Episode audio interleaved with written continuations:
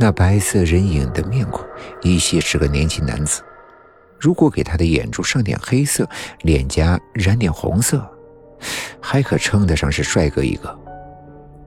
他的瞳孔是淡灰的，在白色的眼珠中间，探究的盯着苏焕石。耳边的声音又出现了，就像是第一次在医院里，苏焕石的耳边响起了那声轻叹。这次苏焕是强迫自己镇定自若。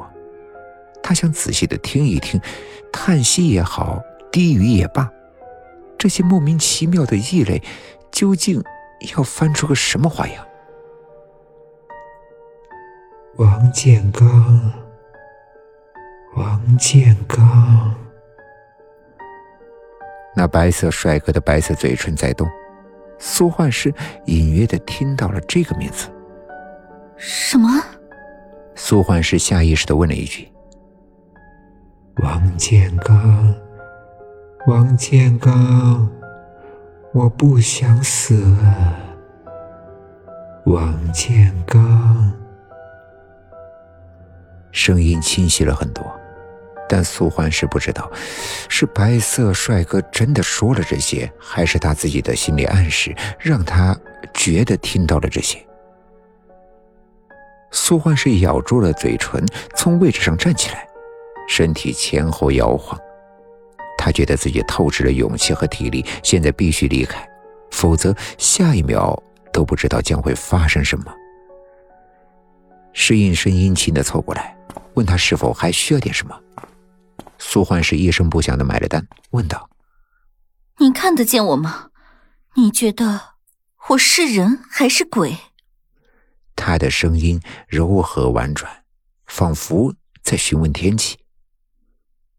年轻的侍应生张大嘴巴站在那里，仿佛真的看到了一个鬼。苏焕师对他报以温柔的一笑，慢慢的走到门口。我想，我快疯了。苏焕师想，接着一阵头晕目眩，他紧紧的抓住门把手，让自己轻轻的躺倒在地，然后才晕厥了过去。医院刺目的白光，让刚醒转的苏焕世又吓了一跳。不过此时的他麻木了许多，他疲倦的闭上了眼睛，感觉眼前比黑夜更加的漆黑。放开我！我真的看见的，我看见他们的。你们放开我！放开我！放开我！隔壁传来了一阵阵凄厉的大叫。以及一些砰砰锵锵的声音。苏焕石从床上半坐起来，问给他换输液瓶的护士：“隔壁出什么事儿了？”“啊，那个孕妇啊，得了严重的产前抑郁症。”护士说：“他总是说自己撞见鬼，整日胡言乱语，还说要把孩子拿掉。他家人没办法，只好把他送进了精神病院。”等护士走后。苏焕时一把拔掉了针头，披衣下床，匆匆地跑去了隔壁的房间。